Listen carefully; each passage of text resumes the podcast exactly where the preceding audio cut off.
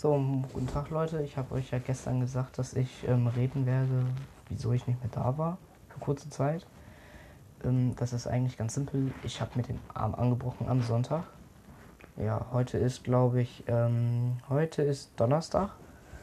Und ja, ich habe mir den Arm angebrochen und somit konnte ich halt nichts mehr schreiben. Ja, ich habe jetzt eine andere Idee. Ich schreibe jetzt auf dem Computer immer. Und ja. Ja, deswegen habe ich halt gefehlt.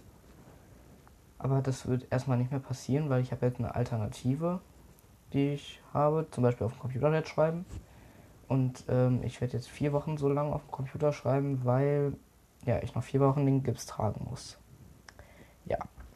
Ja, aber nur damit ihr Bescheid wisst, das wird erstmal nicht mehr passieren, dass ich nicht mehr aktiv bin. Weil es macht mir halt Spaß, sowas zu erzählen. Und ja. Ich würde sagen, wir hören uns morgen wieder. Jeden Fall wieder morgen. Und ja, ciao.